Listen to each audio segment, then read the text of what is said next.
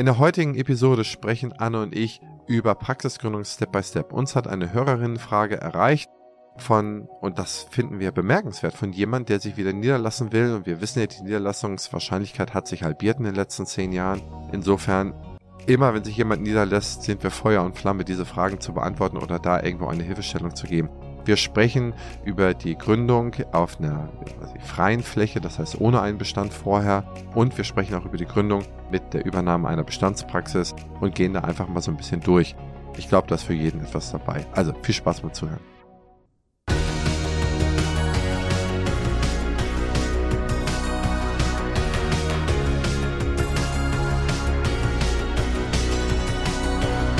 Partner dieses Podcasts ist die Bludenta GmbH mit dem Flash Zahnaufhellungssystem. In der heutigen Folge beantworten wir von Christina aus Hamburg folgende Frage. Zunächst mal vielen Dank für deine beiden Podcasts, die ich regelmäßig höre und auf die ich mich immer so sehr freue, lieber Christian. So viel guter und wertvoller Input, tausend Dank dafür. Ich hätte ein Thema für eine Podcast-Folge und zwar, welche Schritte sind grundsätzlich nötig, um eine eigene Praxis zu übernehmen und erfolgreich zu starten, so Step by Step? Praxis suchen, anschauen, BWA geben lassen, dann Steuerberater. Und welcher unverzichtbare Berater braucht man noch? Ich würde mich freuen, wenn diese Themen einen Weg in die Podcast-Folge finden würden. Liebe Grüße aus Hamburg, Christina. Ja, hau mal raus, Profi. Ja, machen wir es doch, ne? Vielen Dank, äh, weibliche Namensvetterin. Äh, da machen wir es doch gleich. Also, wir gehen das mal Step by Step durch. Das ist wirklich auch ein guter Titel, muss ich sagen, Step by Step. Denn das ist wirklich so Step by Step. Das ist nicht so, dass man mhm. irgendwie, was ich bei Aldi reingeht und irgendwie einen Einkaufswagen vollpackt und dann rausgeht, man hat die Praxis. Man muss sich wirklich mit zwei, drei Sachen beschäftigen. Der wichtigste Punkt ist immer, der steht am Anfang, wo will ich leben? Ich schaue mir die Stadt oder das Land oder das Umfeld an, wo ich leben will. Das ist das absolut Wichtigste. Ihr müsst euch wohlfühlen.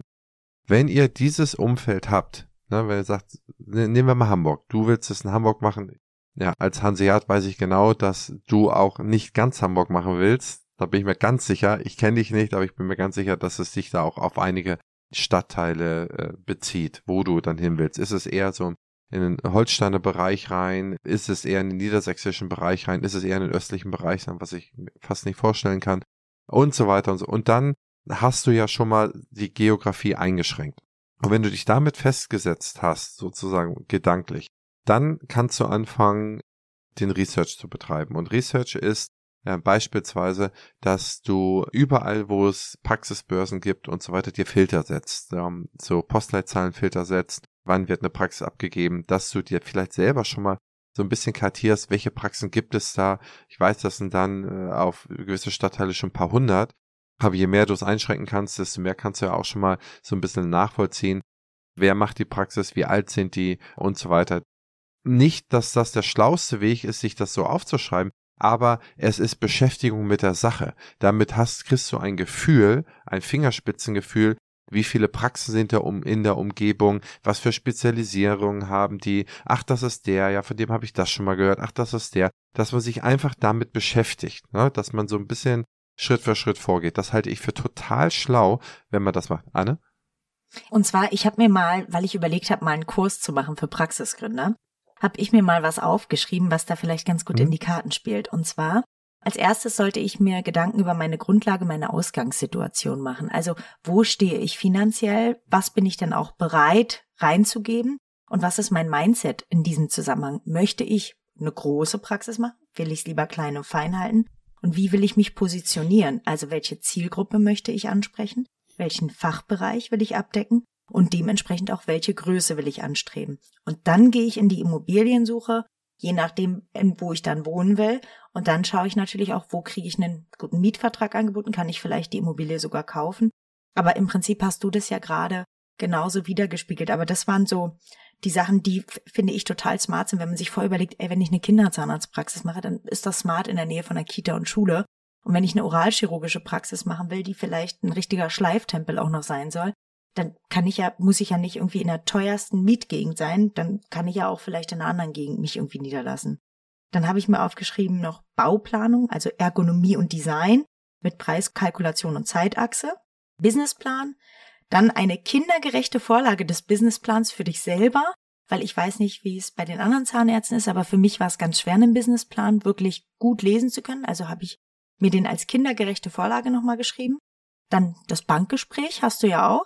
Dann Marketing finde ich unglaublich wichtig. Nimm die Leute schon mit auf deiner Suche. Nimm die mit, lass die daran teilhaben, wie du Immobilien dir anschaust, lass die daran teilhaben, wie du dir Gedanken machst über Konzepte, Logo, Brand, Corporate Identity, Homepage, da kann ja stehen Coming Soon. Wir hatten damals die Idee, ich habe es aber verschlafen, eine Kamera zu installieren während des Bauprozesses, die dann im Zeitraffer zeigt, wie die Praxis gebaut wird. Finde ich super cool, macht es. Gratis Tipp einfach mal so. Social Media Kanäle, fangt an, die zu pflegen. Visitenkarten, dass ihr die schon mal verteilt, wenn ihr unterwegs seid. Dann ein Firmenleitfaden schreiben mit Checklisten und QM. Recruiting online, offline, Qualifizierung, Bewerbungsgespräche, Arbeitsverträge festlegen. Netzwerk aufbauen, Überweisungsstrukturen festlegen und Kulturveranstaltungen besuchen, um da auch in der Umgebung stattzufinden. Dann Marketing 2, Eröffnungsfeier, Flyer, wenn man das noch machen will, glaube ich, braucht man heute nicht mehr. Presse, Werbeanzeigen, PR, Fotos, Imagefilm. Bam. Jetzt hast du mal richtig einen rausgeschossen, ne? Einmal Fachkompetenz so. von Arne. Das ist die Anne. Äh, äh, äh. So, ich mach. darf ich, darf ich? Ich weiß es. nee, ähm, ja, also alles 100% richtig. Jetzt kommt die Werbung. Bevor wir weitermachen, möchte ich euch Kurs Crocodile vorstellen, eine E-Learning-Plattform für Behandler und das ganze Praxisteam. Crocodile bietet über 200 Kurse, die euch dabei helfen, euer Wissen zu erweitern und eure Praxis voranzubringen. Mit dem Gutscheincode PF23 könnt ihr einen vollen Testmonat kostenlos nutzen. Und was noch besser ist, das Team-Abo ermöglicht es euch, bis zu 20 Mitarbeiter in eurer Praxis am Lernen teilhaben zu lassen. Nutzt die Gelegenheit und testet das Angebot auf crocodile-health.com. Du hast beschrieben, wie man das so ein bisschen auf der grünen Fläche macht. Das heißt, es gibt ja die Unterscheidung zwischen, ja, ganz ein bisschen blind ausgedrückt, nämlich das Greenfielder und Brownfielder. Greenfield hast du beschrieben. Und zwar ist das, ich gründe meine Praxis auf einer, ja, auf einer grünen Fläche. Es gibt noch keinen Patientenbestand. Bei einem Brownfield gibt es einen Patientenbestand. Das ist sozusagen die Übernahme einer Abgabepraxis. Ich hatte so ein bisschen angefangen, sich damit zu beschäftigen mit Abgabepraxen. Am Ende des Tages ist das aber noch nicht das Weisheitsletzter Schuss, ob man jetzt eine Abgabepraxis übernimmt oder ob man neu gründet. Ich glaube, da sollte man sich ein Zeitfenster setzen. Wenn es in diesem Zeitfenster eine gescheite Praxis in der Abgabe gäbe, nehmen wir mal drei Jahre, worauf ich dann zuarbeiten kann, dann halte ich das für absolut valide, sich damit zu beschäftigen. Die Ressourcen sind da, ich habe einen Mitarbeiterstamm, ich habe Patientenstamm und dergleichen. Man muss natürlich bei einer Abgabepraxis sehr viele Sachen überprüfen. Wie ist die Investition in den letzten Jahren gewesen? Da sehen wir sehr häufig, dass ab dem Alter von 50 nicht mehr viel investiert wird. Das ist echt bitter. Diese Praxen sind über ganz, ganz viel, ganz viele Jahre haben sie ganz tolle Ergebnisse gezeigt. Ne? Und man übernimmt eine Praxis mit einem wahnsinnig guten Ergebnis, bezahlt wahnsinnig viel für eine Praxis, die aber sozusagen substanzzehrend gelebt hat. Und diese substanzzehrende Praxen, das ist wie, was ich Erdöl aus dem Boden holen. Ne? Ich verkaufe den Erdöl und irgendwann ist das Erdöl da leer unter meinem Grundstück. Ja, ich habe dann viel dafür bezahlt und kann nur noch drei Jahre was rauslutschen und dann muss ich richtig, richtig viel Geld in die Hand nehmen, um nebenan ein neues Loch zu buddeln, wo Erdöl drin ist. Und so kann man das vielleicht so ein bisschen für sich begreifen. Das heißt, anschauen, wie wurde in den letzten Jahren investiert. Das gucke ich mir mal ganz genau an. Man sieht auch schon, wenn wir durch die Praxis gehen, wurde investiert oder wurde nicht investiert. Ehrlich gesagt, das siehst du nach zehn Sekunden. Aber trotzdem schaut in die Bücher rein. Dann ist auch wichtig, sind ähm, in den letzten Jahren auch immer Preisanpassungen erfolgt. Ja, das heißt, was ich oft sehe, ist, dass man das als Inhaberin natürlich irgendwann nicht mehr nötig hat, die Preise vernünftig anzupassen. Man hat genug, man hat einen guten Einnahmenüberschuss, man sagt auch, ach Mensch, wir können doch alle leben. Man hat so eine sehr soziale Einstellung, was super ist, was echt fein ist. Aber auf der anderen Seite für einen Gründer, der das sozusagen äh, der noch was zurückzuzahlen hat, was man als Mitte 50-Jährige nicht mehr hat, ähm, da muss man anders kalkulieren. Und wenn man dann als neuer Übernehmer in diese Praxis reinkommt und das erste, was man macht, ist erstmal die Preise auf ein normales Niveau zu ziehen, dann bin ich immer der Böse.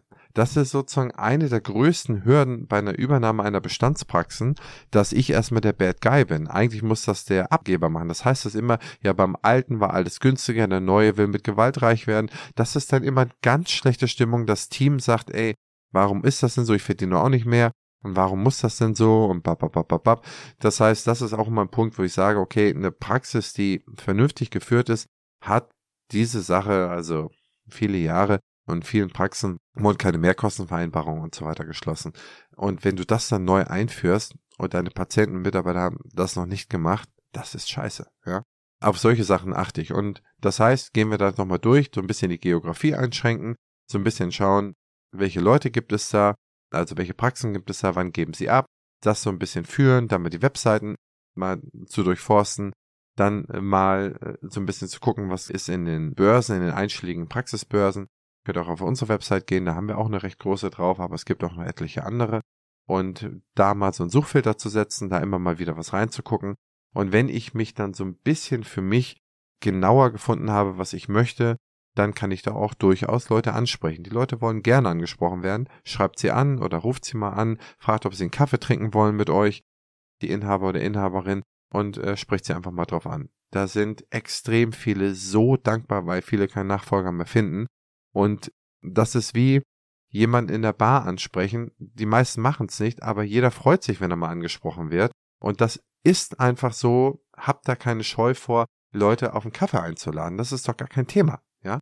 Und dann sprecht mit denen.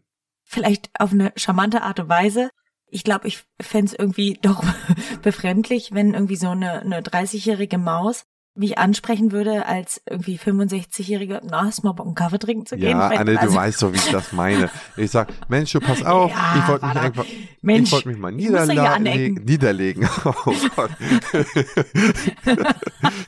ich wollte mich hier mal niederlegen, vielleicht direkt auf dem Behandlungsstuhl, wenn du mal Lust hast. Das passt ja. Das ist, weil wir so früh aufnehmen. mein ganzer Geist äh, geht immer nur auf wieder hinlegen, niederlegen. Oh Mann, oh Mann. Nee, ähm, aber man kann das auch wirklich unverfänglich und cool machen, glaube ich. Ich würde vorschlagen, dass das wirklich ein, eine gute Herangehensweise ist. Und wenn es da nichts in der Nähe gäbe, dann muss man irgendwann diesen, diesen Masterplan von Anne verfolgen, dass man sich überschaut, welche Immobilien sind hier. Da haben wir sehr gute Erfahrungen gemacht, zum Beispiel sämtliche Sparkassen oder auch die ganzen Reifeisenbanken, die gehen aus allen möglichen Stadt- und Ortsteilen gehen sie aus ihren Filialen raus. Selbst die Deutsche Bank hat, was ich, die Hälfte oder Dreiviertel ihrer Filialen geschlossen. Das heißt, diese Filialen sind meistens barrierefrei gebaut, haben kaum Investitionsstau und wir haben mittlerweile schon, glaube ich, 50, 60, 70 Zahnarztpraxen in alten Sparkassen oder Fialgebäuden von Banken gegründet. Unser Hauptsitz von Opti ist selber in so einem Gebäude. Ich habe mir dieses Wissen selber zunutze gemacht. Die Filiale hier von der Sparkasse, die stand zwei, drei Jahre leer. Und dann habe ich die einfach mal angeschaut und gesagt, ey, dieses Gebäude, ich habe es mir angeschaut, überall Kabelkanäle, überall barrierefrei, immer investiert. Und dann haben sie gesagt, okay, ja, kannst du haben, aber wir können es dir nur verkaufen. Wir können es dir leider nicht vermieten. Wir wollen es nämlich nur verkaufen. So, das war dann sozusagen die einzige Bedingung, Schade. die sie da hatten. Und das waren alles faire Preise. Das war nichts irgendwie komplett abgedroschenes. Und wir sind hier wahnsinnig froh drum. Und ganz viele Praxen sind es auch. Das heißt, da kann man mal so ein bisschen gucken, und was ganz wichtig ist oder was in den letzten zehn Jahren wahnsinnig wichtig geworden sind, sind Parkplätze in der unmittelbaren Nähe. Gerade in einer Stadtpraxis ist Parkplatz oder ein Parkhaus in der Nähe ist wahnsinnig wichtig. Du weißt selber, überall werden Straßen umgebaut, Fahrradwege, dies und das, Parkplätze verschwinden. Und wenn du in so einem Stadtteil bist, wo du halt darauf angewiesen bist, dass 20 Patienten bei dir am Tag parken, und die haben gerade die ganze äh, Straße da irgendwie äh, Schilder aufgestellt, dass du da nicht mal an der Straße parken darfst, dann ist das nicht mehr der beste Ort, da musst du dir was einfallen lassen. Und dann ist das vielleicht auch keine Praxis, die du übernehmen solltest. Das heißt, die Parkplatzsituation, die ist in den letzten zehn Jahren sehr entscheidend geworden. Ich glaube aber auch, dass auf 20 Jahre sie nicht mehr so entscheidend ist oder auf die nächsten zehn Jahre. Ich glaube, der ganze Stadtverkehr der wird deutlich reduziert werden. Es wird andere Transportmöglichkeiten, ÖPNV-Möglichkeiten geben, von A nach B zu kommen. Und die Leute werden da jetzt sukzessive dran gewöhnt werden. Also, das heißt, für die nächsten zehn Jahre ist es wichtig, wenn wir, Anne, erinnere mich dran, in zehn Jahren so eine Folge wieder aufnehmen, da würde ich sagen, Parkplatz ist nicht mehr so wichtig. Hauptsache eine kluge ÖPNV-Anbindung. Das ist jetzt auch schon wichtig, aber in zehn Jahren ist es noch sehr, sehr viel wichtiger. Oder was er für andere Verkehrsvehikel es dann gibt, um von A nach B zu kommen. Also das sind so die Masterpläne von Anne und mir. Jetzt mal so ein bisschen Step by Step. Ist vielleicht ein bisschen äh, konfus geworden. Aber ich glaube, wenn man sich das zweimal anhört, Anne, ne? Und dann nochmal mit einer Freundin, Freund anhört, dann hat man alles äh, mitgeschrieben, oder? Genau, und wenn man den weiterempfiehlt, dann lernt man automatisch auch nochmal mehr. also immer zurückspulen und nochmal hören. Genau. Nein, gerne nochmal dazu eine Nachfrage stellen. Bitte stellt uns doch auch dazu mal eine Nachfrage, also auch zu Folgen. Sagt, ey, das und das habe ich nicht verstanden, da habt ihr euch widersprochen, bitte klärt das nochmal auf oder hier möchte ich das nochmal haben. Das ist sehr hilfreich für uns zu verstehen, an welcher Stelle ihr ein Interesse an gewissen Sachen habt. Also bitte ab an henrizi.opti-hc.de oder per Insta an die liebe Anne. Und Anne, ich würde sagen, ciao, ciao, bis zum nächsten Mal. Tschüssi.